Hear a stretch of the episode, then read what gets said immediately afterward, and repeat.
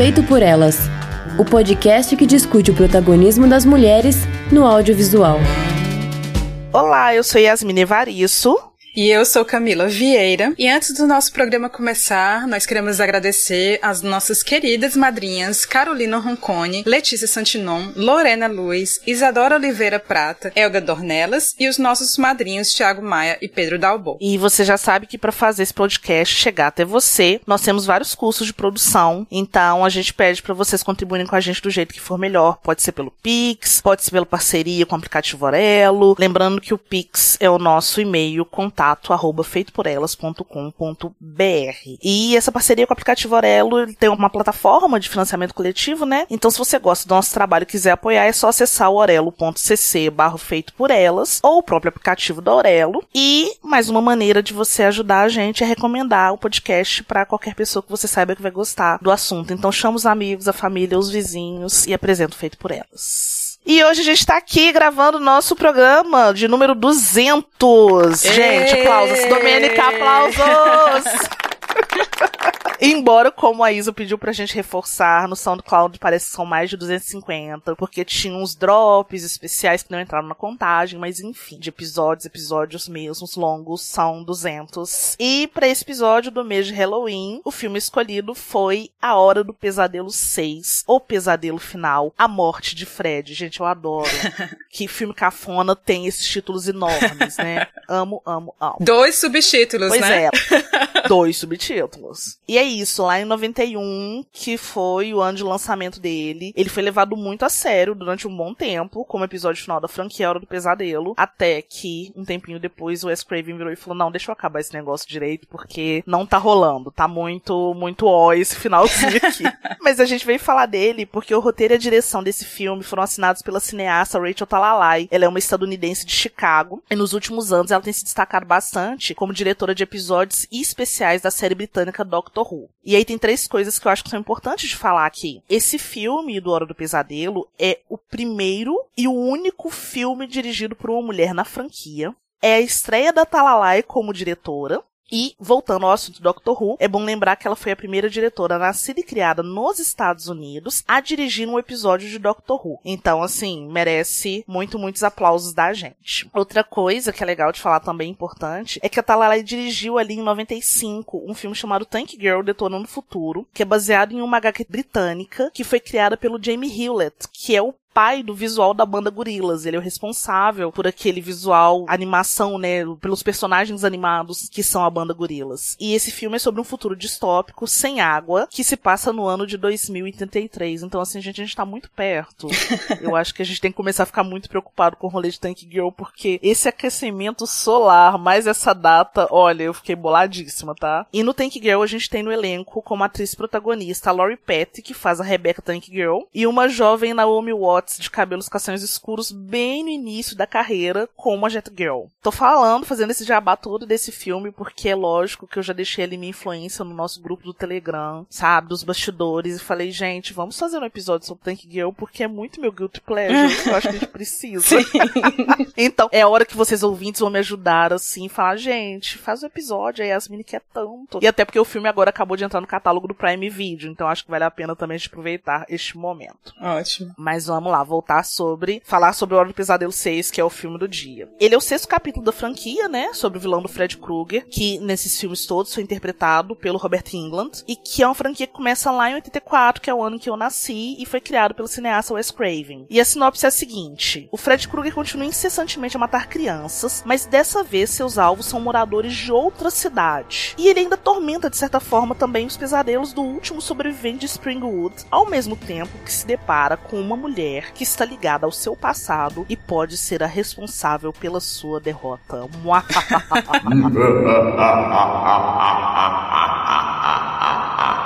Eu adoro, eu tinha que colocar a risada maligna, porque é uma sinopse tão tosca quanto o filme. E assim, eu sou bem apaixonadinha por esse filme, defendo ele muito com unhas e dentes, mesmo que ele não tenha muita defesa, porque talvez ele seja um dos piores da franquia. Eu falo talvez um dos piores, porque eu já acho que o 3 e o 4 são bem razoáveis. O 5 para mim é a derrocada. Esses filmes todos do 3 em diante ficam na justificativa meio tola, assim, de por que que o Fred é mal, enfim, uma bobagem. São caça-níqueis 2. E aí eu quero adiantar para todo mundo que estiver ouvindo a gente também que não precisa ter visto os anteriores para ver esse. Se você que tá ouvindo a gente já tiver visto o primeiro Hora do Pesadelo, pode ver esse sem medo e tal, porque ele meio que brinca de ser uma sequência direto, passando 10 anos depois, após esses fatos que abalaram Springwood pela segunda vez e tal. E o que me entretém nele fortemente é todo esse apelo que ele tem pra comédia. É um filme que praticamente ignora todo o pavor criado pela figura do Kruger nos cinco episódios que o antecedem. E eu acho que é essa pegada que me agrada muito. E aí eu quero perguntar pra Camila, o que, que você achou? Porque eu sei que você não tinha assistido até então. Conta pra mim. Não, não tinha visto, mas eu achei super divertido. E eu acho uma pena que seja um filme tão odiado da franquia, porque mesmo que eu não tenha visto todos os cinco filmes anteriores, pro programa eu só revi o primeiro, que eu tinha visto na adolescência, e eram imagens que tinham me marcado, mas eu não me lembrava praticamente de nada da narrativa. E aí foi legal rever. E eu vi pela primeira vez o segundo e agora o sexto.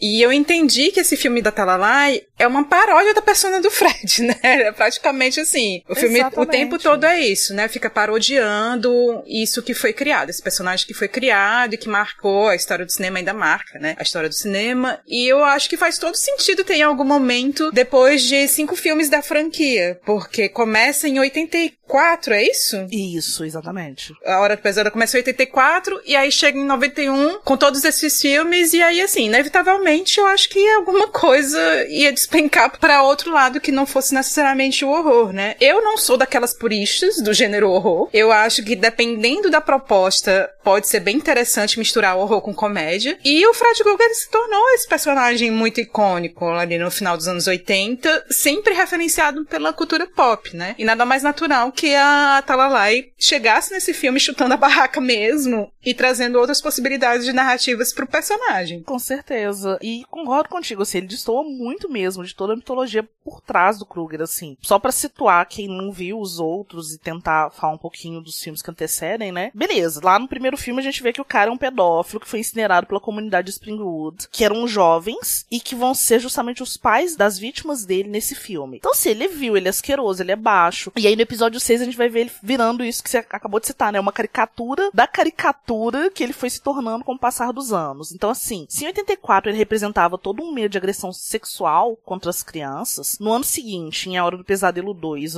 A Vingança do Fred, ele vira uma metáfora pra libido adolescente. E, assim, abrindo um parênteses, essa segunda parte, na última década, nas últimas duas décadas, foi devidamente revisitada e colocada no seu lugar de um filme ícone do horror queer, sendo ponto de partida para um documentário muito bacana que chama Scream Queen, My Nightmare on Elm Street, que vai falar do legado da produção, dessa ressignificação dele e da vida do protagonista, o ator Mark Patton, que enfrentou uma série de discriminações ao longo da vida e como consequência doenças emocionais, tudo isso devido à orientação sexual dele. Mas assim, voltando à franquia, o 3, que é Os Guerreiros dos Sonhos, se passa em torno de um hospital psiquiátrico e dos jovens que estão internados lá e que estão diretamente ligados aos traumas provocados pelos assassinatos, né, que o Fred cometeu. Já o quarto, que é o Mestre dos Sonhos, ele tá desligado ao terceiro, tem alguns personagens sobreviventes do anterior, e aí eles são atraídos para os sonhos de uma das vítimas, que é a Alice, que ela, os sonhos dela servem de espaço para que o Fred consiga mais vítimas. E, só lembrando, isso tudo ainda tá rolando ali dentro da mesma cidade. E aí fica nessa lenga-lenga o tempo inteiro, e aí vem o quinto, que chama o maior horror de Fred, que tem esse monstro dos pesadelos perseguindo a Alice novamente, e a Alice tá grávida e precisa salvar o bebê, gente. Esse eu preciso só de dar um destaque, que tem um bebê Fred Krueger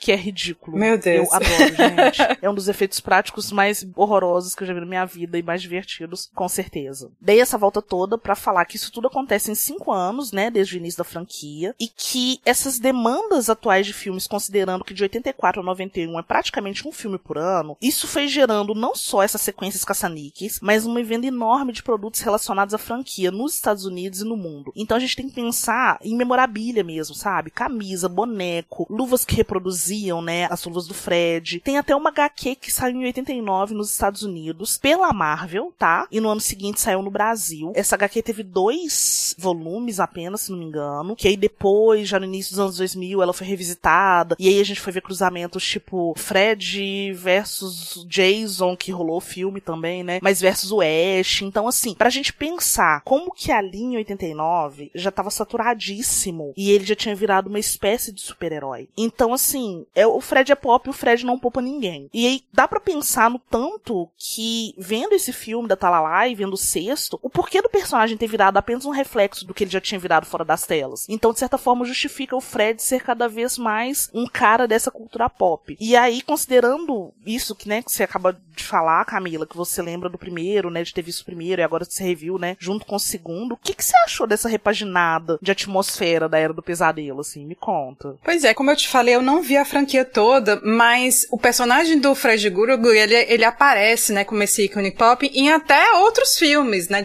Forma ele é referenciado, independente da franquia. Acho que virou, assim, um personagem bem autônomo, né? E aí, recapitulando sobre o primeiro filme, o original do Wes Craven, eu particularmente sempre achei estranho o passado do Fred Krueger ser construído como um pedófilo que matou 20 crianças, né? Porque o passado dele é construído dessa forma. Porque é, quando ele vai se tornar o monstro que invade os sonhos, ele ataca adolescentes e adultos, né? Então, assim, a gente não vê ele atacando crianças. Se você notar, as crianças, quando elas aparecem nos filmes, pelo menos assim no primeiro, eu lembro muito bem da imagem das crianças aparecendo pulando corda. Pulando corda. E aí cantando aquela famosa música, né? Um, dois, Fred vai te pegar. Enfim, né? Tem essa música que ela se repete até no sexto. Ela aparece. E só fazer uma observação, tá? O sexto filme é o único dos filmes em que não aparecem, não aparece essa cena de garotinhas pulando corda e cantando, ou pulando amarelinha e cantando a música. É o único filme que isso não acontece. É, mas a música ela é referenciada nas, nos letreiros, né? Aparece nos cartazes, isso. o professor maluco que aparece cantando, né? O professor no quadro. É, mas é a primeira que você não tem a imagem infantil é mesmo verdade. que você tá falando. Verdade, não, não, não aparece não. Bem interessante isso. E aí, assim, é isso, as crianças elas não são as vítimas nesses filmes, né? Mas eu fico pensando que talvez se fosse tornar muito macabro, né? Se a gente tivesse realmente personagens crianças sendo atacadas pelo Fred Krueger nesses filmes, né? Quando ele invade os sonhos. E aí eu acho que se optaram por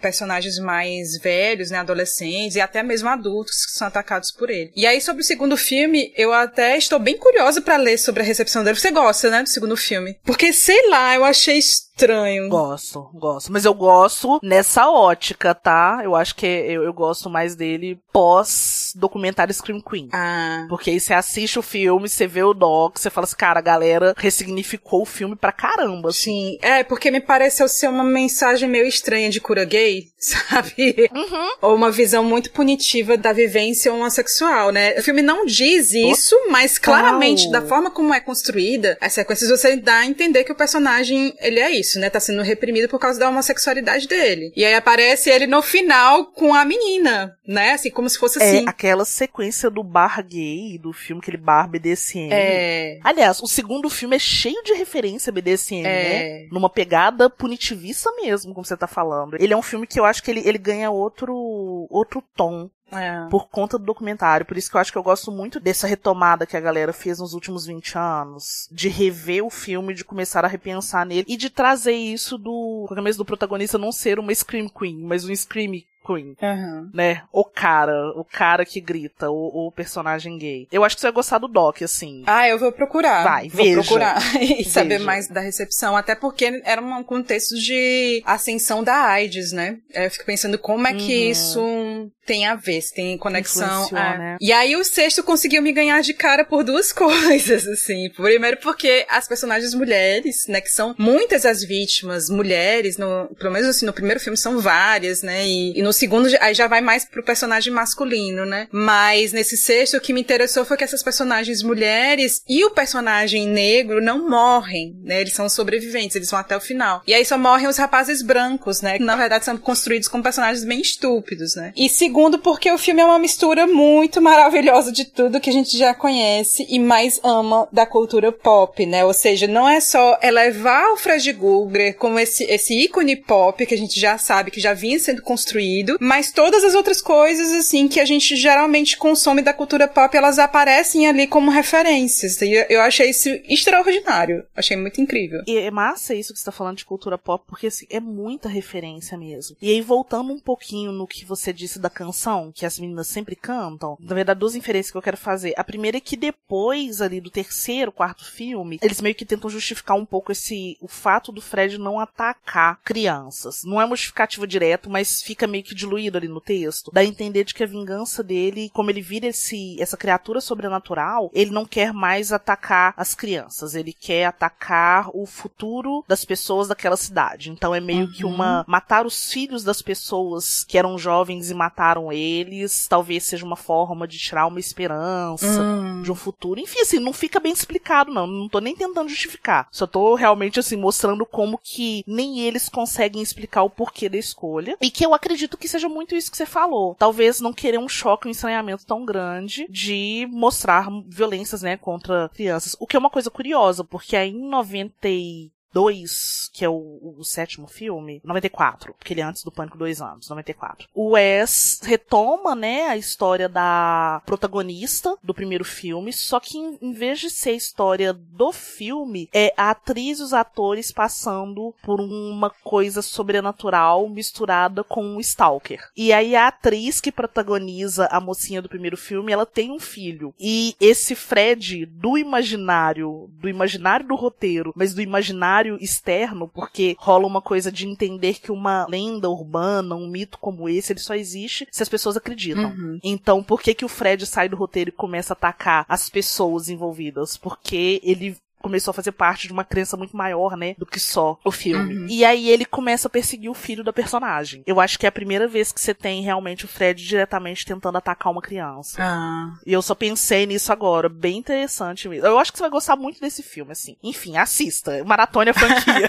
e a outra coisa com relação à música, né, gente tinha falado isso, que é o primeiro, é o único filme da franquia que não tem essa essa imagem das garotinhas ou pulando corda ou brincando na rua e cantando a musiquinha do Fred porque sempre acontece de aparecer elas ali na graminha verde, de roupinha branca, de lacinho na cabeça e tal, né? Dessa vez não tem. Mas essa coisa da canção aparecer em placas me fez pensar também nessa referência de cultura pop e principalmente nessa pegada de quadrinho de desenho animado. Uhum. Porque o primeiro verso, né, um, dois, Fred vai te pegar, aparece quando a um, psicóloga e o John Doe chegam na cidade e eles olham pro chão e tem um Fred gigantesco desenhado de giz Sim. no meio da rua rua, assim, uhum. né? O 3-4 aparece, como você disse, com o professor. Quando ele abaixa o, o, o slide, não é quando ele levanta o quadro, enfim, alguma coisa assim. Tá lá grafado. E aí depois eu só lembro do 9 e 10, os outros eu não lembro de que aparecem. Mas eu lembro que o 9 e 10 aparece na hora que ela tá passando na rua, a psicóloga. Ela tá passando na rua, depois ela sai da casa da mãe dela e tá chovendo. E aí tem tipo um jornal, assim. Então eu acho que tem uma pegada muito forte de quadrinho essa escolha. Sim. De como que ele aparece e também da forma, da decupagem mesmo como que a decupagem é feita para que se assemelhe a um, um, uma HQ. Legal. É, e aí o filme tem isso, né? Referências de Mágico de Oz a cartoons e HQs de formas aleatórias. E aí, só completando assim, eu gosto muito do que você disse desses sobreviventes, né? De ter um, um personagem negro que sobrevive. Porque antes do Doc, que nesse sexto filme é interpretado pelo Yafet Koto, vamos pensar que o Yafet Koto em 79 tava matando Alien, né, gente? Ele tinha que, no mínimo, vencer o Fred, por favor. o único sobrevivente anterior a ele na franquia foi o Kincaid, que foi interpretado pelo Ken Segels no filme 3, mas aí já rola aquela tranqueira toda, né? Ele sobrevive no terceiro e é o primeiro a ser morto no quarto. Aí, tipo, 100% a minha cara de palhaço assistindo o quarto filme falando, sério? sério que vocês fizeram isso? Como assim? É, eu tô bem curioso para ver esse terceiro filme, que se passa no hospital psiquiátrico. E eu vou, acho que eu vou ver a, a franquia como um todo, pra ver onde, até onde esses roteiristas, esses criadores chegaram, né, com esse personagem. Acho que são inúmeras possibilidades, né, eu fico pensando nisso. E aí, sobre as, as várias referências do sexto, a sequência inicial já lembra logo o Mágico de Joyce, né, com a casa do John Doe lá voando e tal, e o Fred passando pela janela com uma vassoura, gente, com a bruxa amada história. Achei incrível. Totalmente bruxa do norte, muito gente. Aquilo é norte. muito engraçado. ela chega antes da casa cair, né? Despencar, porque no Mágico de Oz Sim. despenca, né? E ela tá embaixo, né? A bruxa do norte tá embaixo da casa. Uhum. E eu adoro a participação do Glenn, que é o personagem, o namoradinho da Nancy, né? Do, do primeiro filme, que é o Johnny Depp, né? Aliás, eu nem sabia sim, sim. que A Hora do Pesadelo foi a primeira participação do Johnny Depp no cinema, né? Mas aí o, o é. personagem Glenn faz uma participação muito rápida, né? Ele aparece ali no programa de TV explicando como é que é o cérebro de alguém que se droga como Spencer, né? Que é como um ovo frito. E aí, de repente, aparece. A gente é maravilhoso, muito legal. Porque é zoação o tempo todo, né? O filme é uma zoação o tempo todo. O tempo inteiro. É legal lembrar, pensar que o Spencer, anos depois, viria a ser o, o John, né? O pai do Garfield. a gente falou de quadrinhos, olha as coincidências, né? É o Bracken Meyer que interpreta ele. E, aliás, Bracken Meyer, nos anos 90, ele conseguiu zerar personagens maconheiros, né? Porque eu tava lembrando que ele também é o garoto maconheiro do Patricinha de Beverly Hills. Nossa, é mesmo? O namoradinho, não é? pois é. Cara, Breaking Meyer é muito cara de chapado. é isso. Aproveitaram o ator para fazer esses personagens. Sim. E aí, outro ponto alto do, desse sexto filme é o Fred Krueger jogando videogame, né, com a vida do Spencer. E quando isso sai da TV para a vida real, tem toda a questão do pula-pula, né, o Spencer lá pula-pula, as passagens de nível na casa, é muito bom, gente, é muito bom. E ainda roubam o console do Fred, só que ele tem outro na luva dele. E ele não para. e ele termina dizendo nice graphics. É muito bom, gente. E aí, um outro momento que eu acho notável no filme é quando o Fred rouba o aparelho auditivo do Carlos, né? E isso vira uma incrível arquitetura de jogo com som. Desde usar, assim, gente, o som na amplificação do ruído, né? Com aquelas cenas lá dos pregos que caem, né? Até o uso do silêncio, né? E aí eu acho que sobre essa sequência, acho que tem uma informação importante a dizer, né? Sobre a montadora do filme, que é a Janice Hampton. Ela também fez a edição de som de filmes bem conhecidos, né? Edição de som de filmes bem conhecidos, como De Volta para o Futuro e O Gigolô Americano. Então eu imagino que deve ter sido bem divertido para ela fazer a montagem né, dessa sequência que brinca com o som, né? Já que ela veio com essa, esse repertório da edição de som de outros filmes. Pois é, revendo o filme, que ano passado eu maratonei a franquia inteira, né? E aí, revendo o, o filme hoje, uma coisa que eu comentei, assim, bem por alto com alguns amigos, mas eu quero comentar aqui, assim, quem já me conhece há bastante tempo sabe que eu tive pânico do Fred por muitos anos da minha vida. A minha mãe não me deixava ver Quem filmes nunca, de terror, né? ela sabia que eu sempre... é, mas ela sabia que eu sou muito criativa, muito imaginativa, assim mesmo. Ela já conhecia a filha que ela tinha. E eu tenho uma... Desde que eu revi ele ano passado, eu fico com a sensação de que esse sexto filme era um que passava com muita frequência no cinema em casa. Porque eu lembro nitidamente dessa cena dos pregos caindo. E eu lembro dessa coisa dele, assim, dele... Porque é isso, né? Ele joga um preguinho, aí o cara pega e, e aí ele olha, assim, pra cima e faz aquela cara, daquela balançadinha nas luvas, assim, e joga aquele monte de pregos. e aí, inclusive, assim, durante muito tempo eu achava que essa cena era do Mestre dos Desejos, que também é um filmão de horror aí da época e tal. E aí, depois, assim, revendo, eu fiquei, cara, eu acho que foi esse, talvez, o filme que me gerou traumas por muitos anos, porque eu assisti escondido, obviamente, o Fred Krueger, eu queria ver, eu queria ser uma pessoa legal na escola que tivesse visto também. E eu passei uma semana sonhando com o Fred. Nossa. Eu dei uma trabalheira pra minha mãe, assim, em termos de pesadelo. Mas isso, né? Oito, nove anos de idade, sete, uhum. por aí. Não tinha mais que nove anos. Então, com certeza, pegou demais. E você tá falando disso, né? Essa luva do Fred, essa luva dele, para mim, é o bate-cinto do Fred Krueger, porque eu acho maravilhoso que ele consegue manipular tudo ali. E é muito divertido que nessas sequências, assim, tem um monte de erro de continuidade. Vários. Eu não sei se você percebeu. você viu? Gente, então assim, ele tá jogando com as pernas apoiadas na mesa, e aí é um corte de cena super rápido que não dá para ele descer as pernas, e aí ele tá com outra posição. Uhum. A orelha, a orelha mesmo, você percebeu que a orelha que, que foi ferida muda? Sim. Sim. Ele usa aparelho na orelha direita, o Fred arranca a orelha direita, depois ele bota aparelho na orelha esquerda. Sim. não faz sentido. Uma outra coisa que eu amo, gente. E é por isso que eu falo assim, mesmo ele sendo um filme tosco, até esses erros são divertidos. Na cena que o Breaking Mayer tá sendo. virou nesse objeto de jogo porque ele não acordou do pesadelo, tem a sequência que ele vai cair da escada. Uhum. Prestem atenção, gente, dá pra você ver o fio exatamente segurando é. ele pra ele poder fazer a inclinação do corpo. É muito muito bom. É muito Sim. bom. É muito, muito perfeito. E assim, sobre mais curiosidades do filme, né? Aproveitando que você tá falando de som, a trilha original dele foi executada e refeita pelo Brian May do Queen. Então, aquela sequenciazinha inicial que tem, que é a versão da composição original do Charles Bernstein, com alguns sintetizadores, uns riffzinhos de guitarra, são todas feitas pelo Brian May do Queen. Eu nem sabia também. Dessa vez, agora que vendo, que eu olhei assim na abertura, falei, gente, será que esse Brian May é o mesmo que eu tô pensando? Aí dei um Google e descobri que sim. E outra coisa interessante também é que o marido da Talalai, o Rupert Harvey, ele foi produtor do filme 5 da franquia. E aí, assim, não tem uma data exata de quando eles se casaram. Parece que eles já namoravam há um tempo e tal. E ele meio que foi uma ponte para ela pegar a direção dessa sequência. Então é bem massa, assim, como que ela também tá com um cara que tá casado até hoje com ele. Como que eles são envolvidos com filmes de terror. Ele é roteirista do Criaturas 3 e 4, se não me engano. E ele foi produtor desses remakes que tiveram do Criaturas nos últimos anos também. Né? Então, se a gente tá falando de filmes dos anos 80, 90, que já foram resgatados também agora nos anos 2000. E só mais uma curiosidadezinha que eu li agora de manhã que eu achei o máximo. O casamento deles foi celebrado pelo John Waters. Porque o John Waters é amigo íntimo do marido dela. Nossa. Eu achei isso o máximo, cara. Pensa você ser casada pelo John Waters. Gente, eu quero muito ser amiga dela, de verdade. Nossa. De verdade. Nossa, Criaturas fez parte da minha infância, assim. Eu, eu lembro muito pois Criaturas. É. Até vou, vou, vou, recuperar essa franquia aí também. Pois é, outra que precisa ser vista também. Outra que precisa ser re revisitada, né? E aí eu lembrei aqui de uma outra referência ótima que aparece na sequência do Parque de Diversões, né? Que tem só adultos estranhos, não tem crianças, né, naquele parque. E aí o Spencer fala, estamos em Twin Peaks aqui, que só tem adultos estranhos, né?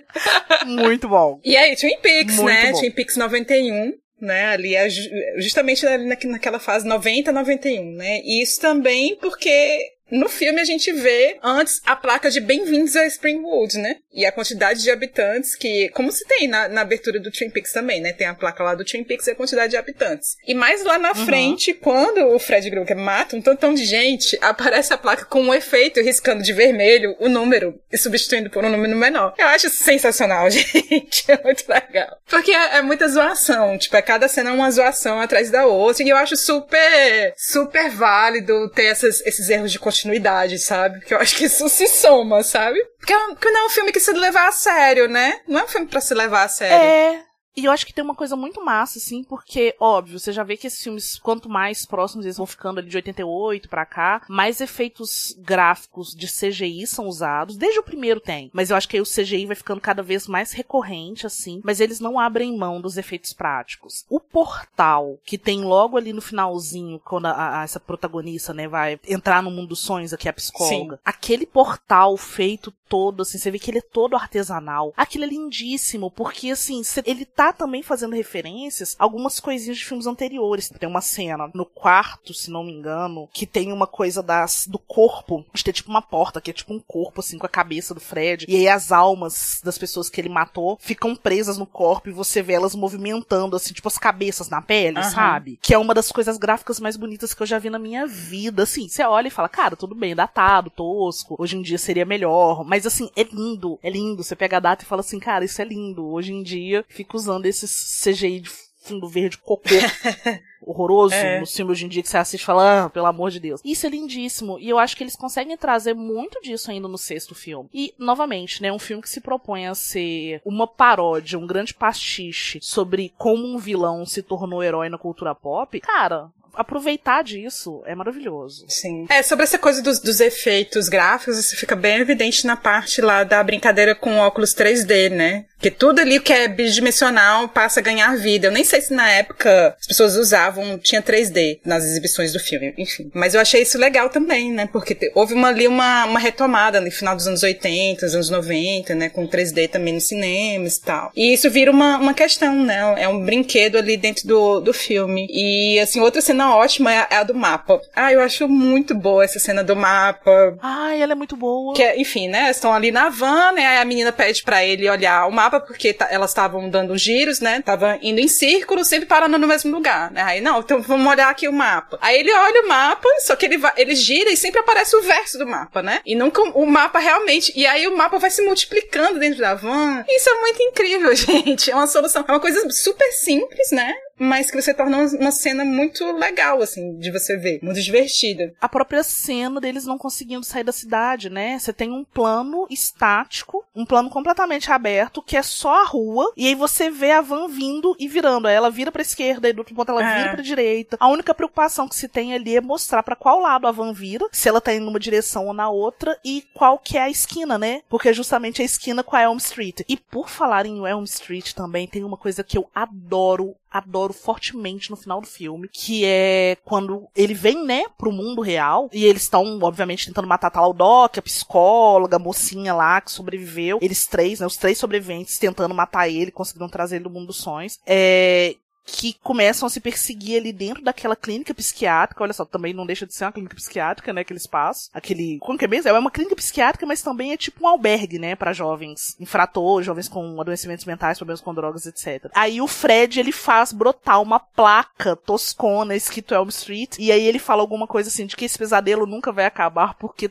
todo lugar do mundo tem uma Elm uh -huh. Street. É. Isso é o máximo. Sim. E eu acho que isso é, é, um recurso que, mesmo que não seja por querer, o Wes vai usar isso no sétimo filme, como eu disse. Porque ele vai trazer o Fred pro mundo real, não porque os sobreviventes precisam de trazer ele para cá para eliminar aquela figura, mas porque a proporção e o sucesso dele já é tão grande que ele, enquanto roteirista, já não tem mais domínio Sim. sobre o Fred. E aí ele vai ser consciente nisso e falar, cara, essa criatura maligna, hoje em dia ela pode, de alguma forma, existir aqui fora, né? Porque as pessoas acreditam nela. E eu acho que esse rolê de toda cidade tem uma Elm Street, claro que a gente tá falando do contexto americano, né? Se fosse contexto brasileiro, seria toda cidade tem uma rua A, uhum. ou uma rua 1, uhum. né? Mas é isso, assim, de trazer isso e, e, como que essa cena do filme e como que a proposta que o Wes trouxe no, no no sétimo filme, para mim, arrematam muito bem a ideia da lenda urbana. Porque se a gente pensar, por exemplo, em várias culturas a gente tem a mulher de branco. Sim. Seja a loura do banheiro, seja a chorona, seja Blood Mary, Sim. sabe? Seja a, a, a loira do Bonfim que tem aqui em Belo Horizonte. Sempre tem uma história de uma mulher de branco que aterroriza alguém ou na beirada do cemitério, ou numa montanha, ou num lugar uhum. fechado, enfim. Então eu acho massa isso, assim, de como que fazer um filme reverente diferente sobre a relevância pop do Fred, não deixa de ser, por mais que seja um filme todo baseado em comédia, não deixa de ser algo interessante para refletir como que as lendas, os mitos e os medos vão sendo configurados e reconfigurados. Ah, muito legal. Muito legal. E, é, e é isso, você acha que o sexto filme ele tem. Ele é cheio dessas sacadas muito inteligentes, assim, umas soluções, às vezes muito simples, né? fico pensando que não deve ter sido um filme tão caro de ter sido feito, né? Acho que ele traz soluções simples também para essa franquia. E é isso,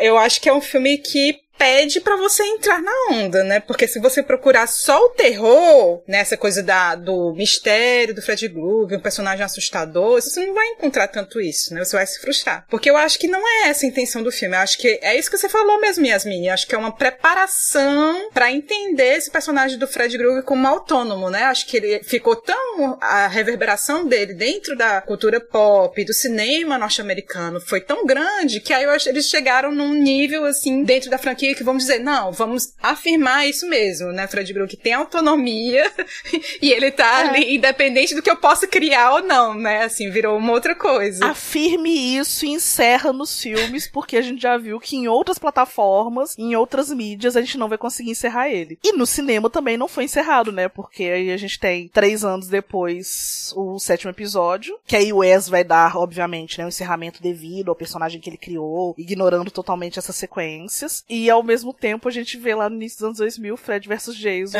Ou seja, o um encontro de dois ícones dos anos 80 do cinema slash. Então é, é, é, bem isso que você falou mesmo. O personagem ele é autônomo, hoje em dia não tem quem segure. Sim.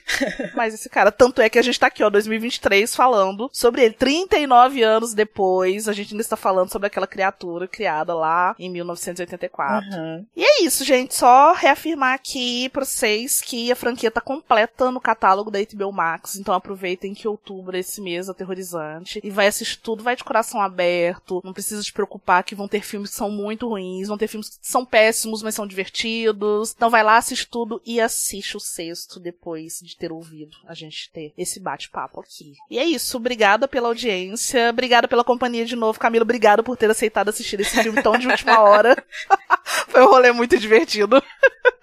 É, a gente teve que mudar, né? A gente ia falar de um outro filme, mas não ia valer a pena. Isso. Aí agora, né, escolhemos aí o sexto da franquia aí da Hora do Pesadelo. Foi legal, foi bem legal. sim, sim, foi sim. Então é isso. Siga o Feito por Elas no Twitter, no Instagram, Facebook e Letterboxd. Avalie no iTunes ou no aplicativo da sua preferência. Todas as citações que a gente fez ao longo do programa estão com links no post. E além do site do feed, os programas estão disponíveis em todas as plataformas de podcasts. E o Feito por Elas também está no YouTube. Pode procurar a gente lá. E você pode entrar também no nosso grupo do Telegram, que é conhecido como o melhor lugar da internet para conversar sobre qualquer coisa, não apenas sobre cinema. Manda seus comentários pra gente no nosso e-mail, contato arroba feitoporelas.com.br ou no nosso site feitoporelas.com.br. E o nosso próximo programa vai ser sobre o futuro da Miranda Julie, July, que está disponível na MUBI. E é isso, galera. Valeu demais pela audiência. Até o próximo programa. Beijos no coração. Beijos, até a próxima. Pesquisa, pauta, roteiro e apresentação, Yasmin Evaristo e Camila Vieira. A produção do programa e arte da capa são de Isabel Wittmann. Edição Domênica Mendes. A vinheta de abertura é composta pelo Felipe Aires. E locução da vinheta, Débora Garcia.